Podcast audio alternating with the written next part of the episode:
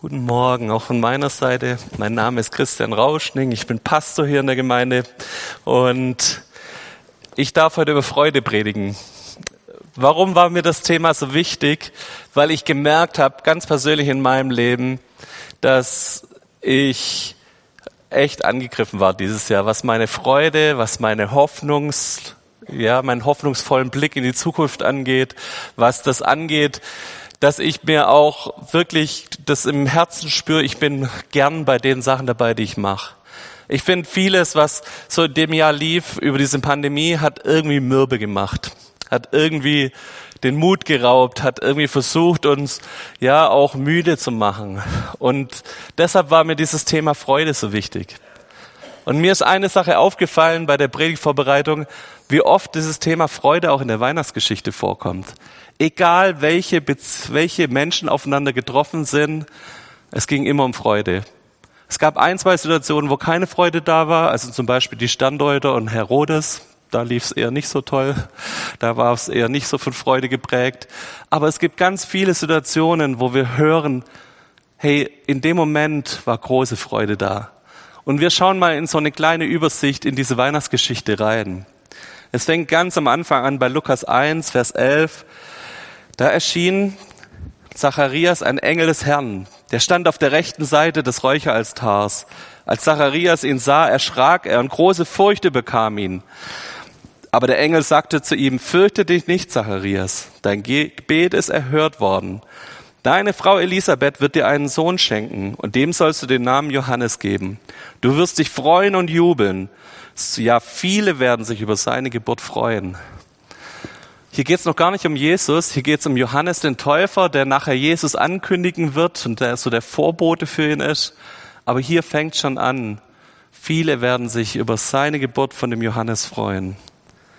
Wir gehen ein Stückchen weiter in der Weihnachtsgeschichte und ich erzähle dich die ganze Geschichte, weil ich hoffe, ihr habt sie irgendwie in den letzten Tagen mal gehört und ihr wisst noch, um was es geht. Wir gehen weiter. Maria und Elisabeth treffen sich. Elisabeth, die, Johanne, die Frau von Zacharias, Maria, die Mutter von Jesus. Bald danach machte sich Maria auf den Weg, so schnell sie konnte, und wanderte sie zu einer Stadt im Bergland von Judäa. Dort ging sie in das Haus von Zacharias und begrüßte Elisabeth. Als Elisabeth den Gruß von Maria hörte, sprang das Kind vor Freude in ihrem Bauch. Hey, selbst schon das Baby, Baby Johannes im Bauch, selbst das macht schon einen Freudensprung wenn sie mit Maria, die ja Jesus in ihrem Bauch hat, in Berührung kommt. Selbst da, die Babys, die ungeborenen Babys freuen sich. Danach kommt Marias Lobgesang, heißt der offiziell in der Luther-Übersetzung.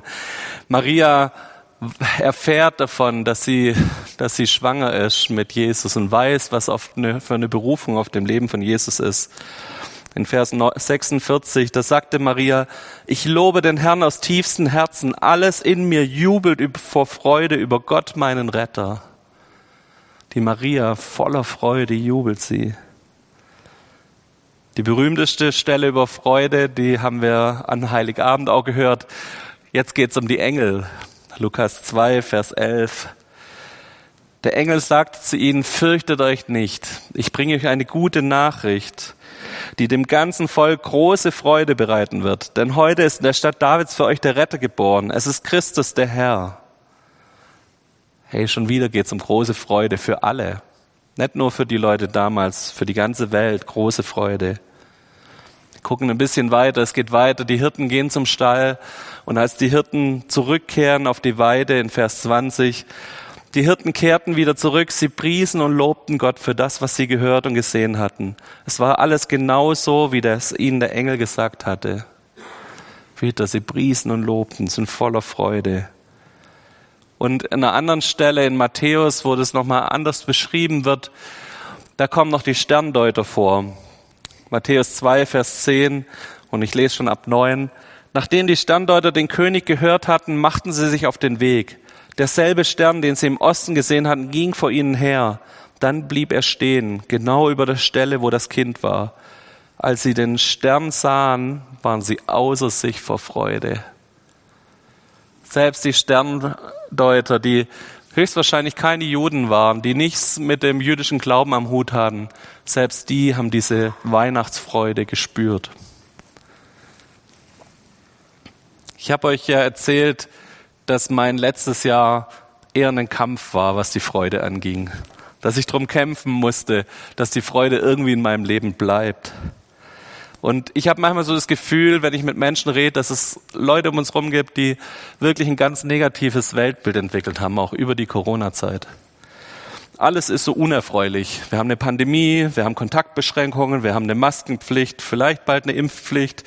Wir haben den Klimawandel, das sieht nicht gut aus, ähm, dass wir noch so ein 1,5 Prozent Ziel von Pariser Abkommen irgendwie schaffen sollten. Wir haben eine Inflation, die gerade durch die Decke geht. Wir haben eine Teuerungsrate, der Sprit wird immer teurer, auch darüber kann man motzen. Und es gibt einfach viele, viele, viele Gründe, schlechte Laune zu haben. Oder? So kommt es mir manchmal vor. Manchmal habe ich das Gefühl, wir, wir sammeln so richtig Gründe dafür, dass wir gar keine Freude haben können. Und wenn wir mal ehrlich sind und in diese Geschichte reingucken, überall hören wir dort von Freude, aber heute kann man sich doch nicht mehr freuen. Bei den Umständen, hätten die damals eine Pandemie gehabt, dann hätten die sich auch nicht so arg rumgefreut, oder? Aber wenn wir ehrlich reingucken in die Zeit, in der die Geschichte spielt, was damals los war, dann müssen wir leider feststellen, es kann nicht an den Umständen liegen. Israel war unterdrückt von den Römern. Da war ein fremdes Volk einmarschiert und hat die sauber unterdrückt. Ganz hohe Steuern, Zölle auf ganz viele Sachen. Den Israeliten ging es nicht gut. Die hatten keine freie Religionsausübung. Die hatten so einen Statthalter installiert, so einen römischen äh, möchtegern Statthalter, der das Volk unter Druck gesetzt hat, der den Tempelbetrieb eingeschränkt hat. Die konnten nicht frei ihrem Glauben nachgehen und mussten jede Menge Geld zahlen. Und dann kam jetzt auch noch die Geschichte mit dieser äh, Zählung. Also wenn du heute dir Gedanken über Datenschutz machst, damals war es richtig kritisch. Jeder musste in seine Heimatstadt gehen. Und jetzt müssen wir wissen, die Leute haben nicht so gelebt wie wir, dass man sich dann halt mal vier Tage Urlaub nimmt und dann kurz dahin fährt, wo man geboren ist, sondern 30 Prozent der Bevölkerung in Israel war zu der Zeit Tageslöhner. Was heißt das? Der Tag, wo du nicht gearbeitet hast, hattest du auch nichts zu essen der Tag, wo du nicht äh, irgendwas einnehmen konntest, nicht irgendwas machen konntest, dich nicht irgendwo mit deiner Arbeitskraft anbieten konntest, hast du gehungert. Und wenn jetzt Leute zwei Tagesreisen nach Bethlehem reisen mussten und wieder zurück, ist ziemlich wahrscheinlich, dass die in dem Zeitraum nichts verdient haben. Das heißt, was bedeutet so eine Volkszählung? Hunger bedeutet es für viele Leute. Geld aufzubringen, und auch kein Geld zu haben für einen Platz, wo sie schlafen könnten, gar kein Geld zu haben für eine Herberge. Es wird ja manchmal uns erzählt, überall war kein Platz mehr in Bethlehem. Die wahrscheinlichere Variante war, dass Josef und Maria einfach kein Geld hatten für eine Herberge und deshalb in einem Stall gelandet sind. Gucken wir uns mal dieses Leben von Josef und Maria an. Unverheiratet schwanger. Ein Skandal in der Zeit. Die, der Josef der musste sich ganz schön durchringen. Der hätte alle rechtlichen Mittel auf seiner Seite gehabt, die Verlobung mit Maria zu lösen, nachdem sie ohne ihn schwanger wurde. Und er hat sich durch, durchgerungen, eine, wie es damals hieß, befleckte Frau zu nehmen. Eine Frau zu nehmen, die eigentlich in ihrer Gesellschaft durchgefallen war. Dann diese Geburt im Stall. Und wenn wir die Geschichte weiterdenken, wie es weitergeht, Herodes kommt, bringt sämtliche Säuglinge zwischen 0 und 2 Jahre im ganzen Umfeld von Bethlehem um, weil er Angst hat, da kommt ein zukünftiger König dabei raus. Und Josef und Maria müssen gleich mit einem frisch geborenen Kind nach Ägypten fliehen. Und das sind von Bethlehem auch noch ein paar Tagesreisen. Das war nicht bloß Spaß. Was können wir vielleicht daraus lernen? Es kann nicht an den Umständen gelegen haben, oder? Die Umstände waren nicht der Grund für die Freude. Die Umstände waren bestimmt nicht der Grund, wo man sagen könnte, okay, deshalb ihnen allen geht's gut gerade, super Leben, deshalb freuen wir uns. Das kann vielleicht unser erster Gedanke heute aus der Predigt sein. Es muss nicht an den Umständen liegen, dass du dich freuen kannst. Und trotzdem dieses Freue dich Welt. Und trotzdem, trotz den Umständen, trotzdem, wie es uns geht, freue dich Welt. Das ist eine Ansage, das ist ein Befehl, das ist ein Imperativ, so freue dich, tu's jetzt, mach's jetzt, krieg's auf die Reihe und freue dich. Ich merke einfach, dass ich beschlossen habe in dem Jahr für mich, ich will mir nicht von den Umständen meine Freude klauen lassen. Ich will nicht von den Umständen meine Freude mir diktieren lassen oder auch die Nichtfreude, die ich dann habe in dem Fall. Ich will es nicht zulassen. Meine Umstände dürfen nicht definieren, dass ich mich über Jesus freue. Und das ist was, was ich lernen will. Lass uns mal gucken, wenn es nicht die Umstände waren, was vielleicht dann der Grund für die Freude gewesen sein kann. Und da kriegen wir einen ganz, ganz klaren Hinweis, nämlich Lukas 2.11, die Engel sagen es uns schon. Warum sollen wir uns freuen? Denn heute ist in der Stadt Davids für euch der Retter geboren. Er ist Christus der Herr. Das heißt, unsere Freude ist nicht von den Umständen abhängig, sondern von der Person. Nämlich von unserem Retter, von unserem Messias, unserem Christus. Derjenige, der uns aus all dem Schlamassel rausretten kann und will. Manchmal kommt Rettung völlig unerwartet. Manchmal kommt Rettung gerade so um die Ecke und wir hätten gern erwartet, dass jemand mitkriegt, dass es uns nicht gut geht. Und da kommt plötzlich was ums Eck und wie ein Wunder erscheint was. In der Geschichte von Weihnachten war das nicht so. In der Geschichte von Weihnachten, dieser Messias, der wurde schon 800 Jahre vorher angekündigt. Jesaja hat schon von ihm geredet, hat schon erklärt, was da alles kommen wird. Und die Juden hatten schon in ihrem ganzen Sabbatritual immer diese Vorfreude und diese Erwartung, der Messias kommt, unser Retter kommt, schon über 800 Jahre installiert. 800 Jahre lang Erwartung, er wird kommen. Er wird uns retten. Er wird uns rausziehen aus all dem Schlamassel. Er wird uns helfen. Über die 800 Jahre, das wissen wir mittlerweile, haben sie auch ein bisschen eine komische Vorstellung entwickelt, was dieser Messias machen wird. Sie haben gedacht, da kommt jetzt so ein Kriegsherr, der sie befreit von den Römern und der alles niederschlägt und notfalls muss man auch helfen mit Waffengewalt. Da haben sich irgendwelche Zeloten gebildet, die ihn dann gelernt haben, mit Messern auf irgendwelche Römer loszugehen. Da haben sich quere Vorstellungen auch vom Messias entwickelt. Aber was der Messias immer schon war, war, jemand, der uns aus unserer, als unser Retter auftritt, der uns rausholt aus unseren Nöten, der uns erlösen will. Und übrigens ein wichtiger Hinweis für uns als Christen, diese Erwartung, dass Jesus kommt, war immer auch schon Teil von unserer Erweckungsgeschichte in der Kirchengeschichte. Überall da, wo besondere Erweckungsmomente waren, wo Menschen sich ausgerichtet haben, dass der Heilige Geist wieder neu auf sie kommt, neu in sie reinspricht, neu durch sie wirkt, überall da hat sich eine Naherwartung gebildet. Jesus kommt bald wieder. Lasst uns die Zeit auskosten und noch jedem meiner Nachbarn von Jesus zu erzählen. Diese Erwartungshaltung ist also nicht bloß was, was für die Juden gilt, sondern diese Erwartungshaltung, dass Jesus kommt und dass er auch wiederkommt ist was, was wir als Christen immer wieder neu in unserem Leben installieren sollten. Maranatha, Jesus kommt bald. Das heißt, wenn wir uns über Rettungsfreude, darüber, dass unser Retter kommt, unterhalten, dann ist wichtig, dass wir uns auch darüber unterhalten, was ist denn unsere Erwartungshaltung? Was wollen wir denn? Und ich merke immer wieder, dass wir als brutliche Schwaben da ein bisschen Nachhilfe brauchen nur über Umstände zu motzen, ist keine Erwartungshaltung. Okay? Lass den Satz mal sickern. Nur zu motzen ist keine Erwartungshaltung. Eine Erwartungshaltung ist ein hoffnungsvoller Blick in die Zukunft. Ist was, da wird was kommen, wo es mir danach besser geht. Das heißt, wir können lernen, wie wir eine Erwartungshaltung in unserem Leben installieren können und wie wir das mehr und mehr ja, in unserem Leben installieren können, dass, dass wir eine Hoffnung nach vorne haben. Eine Hoffnung, Jesus kommt bald. Er kommt und er wird was bewegen. Er wird der Retter sein in unserem Leben.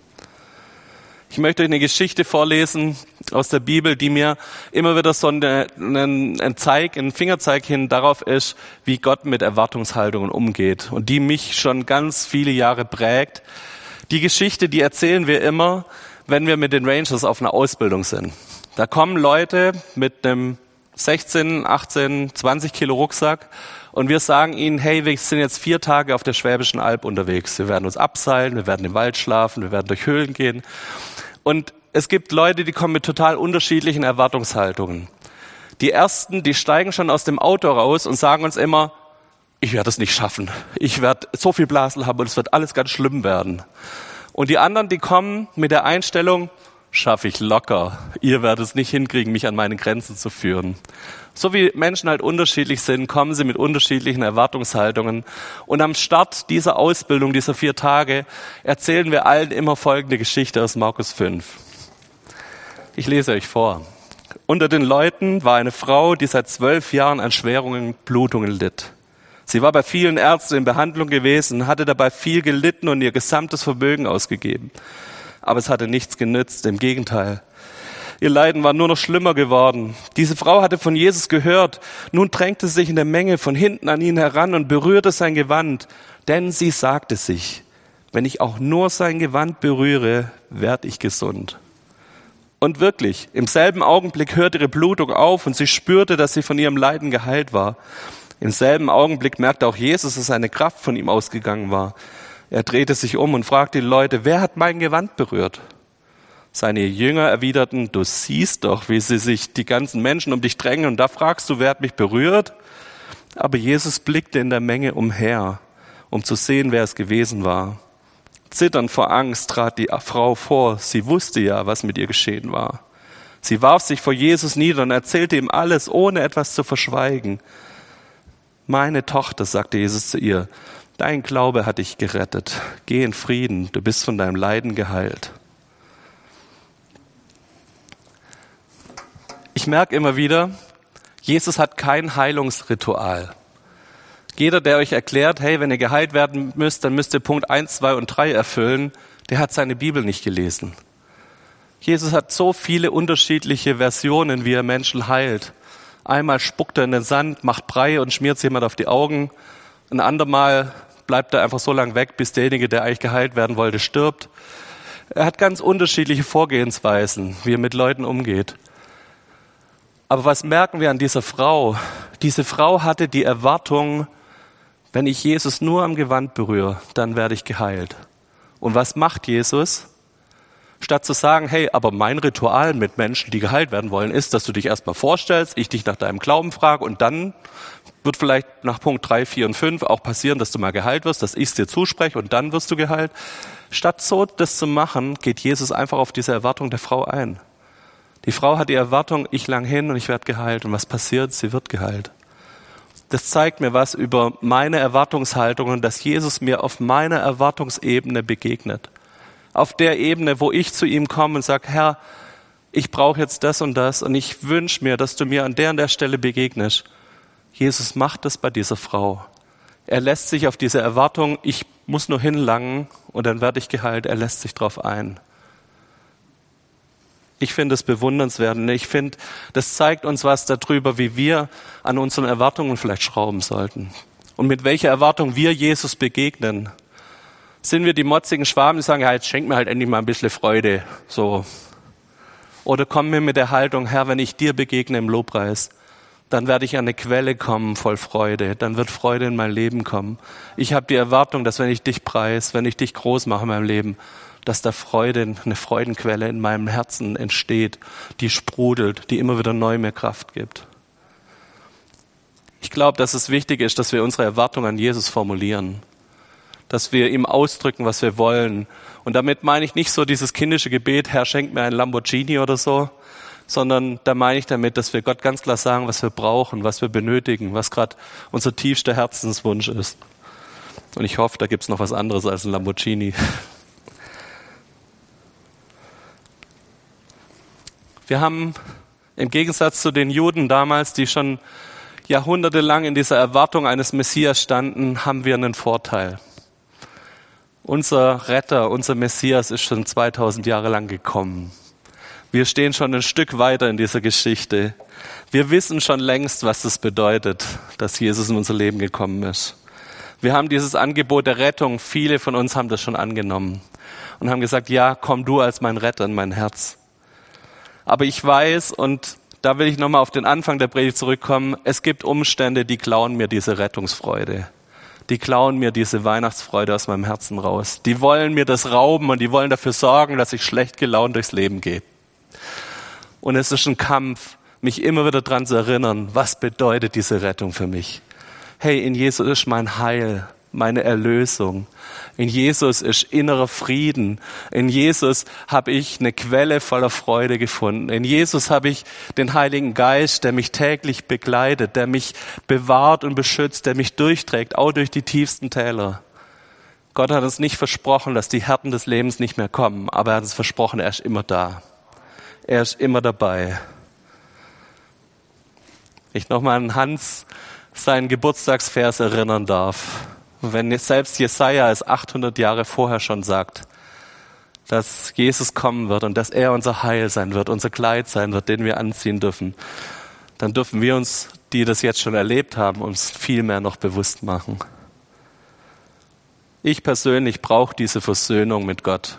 Ich persönlich brauche diese Vergebungsbereitschaft gegenüber Gott, aber auch gegenüber meinen Mitmenschen. Hey, wie viele Geschichten hören wir, wo es Streit und Spaltung gibt. Es braucht uns Christen, die sich selber vergeben haben, die Gott ihnen, wo Gott uns vergeben hat und wo wir daraus heraus auch Vergebung gegenüber anderen Menschen aussprechen können, wo wir großherzig und barmherzig mit anderen Menschen umgehen können, egal wie sie drauf sind, egal welche Themen sie gerade an unseren Weihnachtstisch bringen, wir können vergeben, wir können in Versöhnung mit ihnen leben, wir können ihnen Gottes Liebe zeigen weil wir diese innere Quelle haben, weil wir diesen Retter haben, auf den wir uns berufen können. Ich persönlich brauche diese Weihnachtsfreude.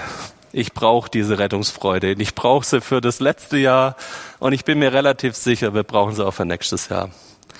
Und ich möchte dich einladen, dass wir Jesus als unseren Retter, als unsere Quelle der Freude in unser Herz einladen. Wir werden jetzt zwei Lieder singen. Ich bitte euch, dass ihr nach vorne kommt und ich bitte euch andere, wenn ihr das wollt, dass ihr mit mir aufsteht. Und dass jeder von uns, der das mag und der das kann, einfach ein persönliches Gebet gegenüber Gott formuliert. Das ausspricht ihm gegenüber, dass du neu diese Freude in dein Leben einlädst. Dass du vielleicht auch neu deine Erwartung gegenüber Gott definierst und sagst, hey, das wünsche ich mir, das will ich von dir, Herr, dass du das in meinem Leben tust. Und dann mach dir bewusst, was für eine Freude du in deinem Herzen hast. Du bist schon errettet und erlöst. Du bist derjenige, den Gott schon gerufen hat. Du bist schon in Beziehung zu deinem Herrn. Lass uns aufstehen und ich bete ein kurzes Gebet, aber dann wäre schön, wenn ihr persönlich nochmal Gott antwortet.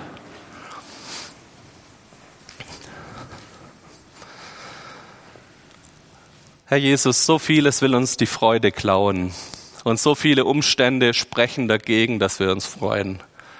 Aber Herr, ich danke dir dafür, dass nicht die äußeren Umstände sind, die uns Weihnachten beschert, die uns unsere Rettung beschert haben. Es ist eine Person und diese Person heißt Jesus, die uns das beschert hat. Herr, wir wünschen uns, Jesus, dass du in unsere Herzen kommst, dass du neue Freude reinpflanzt. Da, wo wir Puddeliges, wo wir Motziges reingelassen in unser Herz, da beten wir, dass du neu unsere Herzen reinigst dass du uns neu erfüllst mit deiner Liebe, mit deinem Frieden, mit deiner Gegenwart und dass wir spüren, dass wir angeschlossen sind an diese Quelle voller Freude. Herr, gib uns das richtige Werkzeug, aus dieser Quelle zu schöpfen.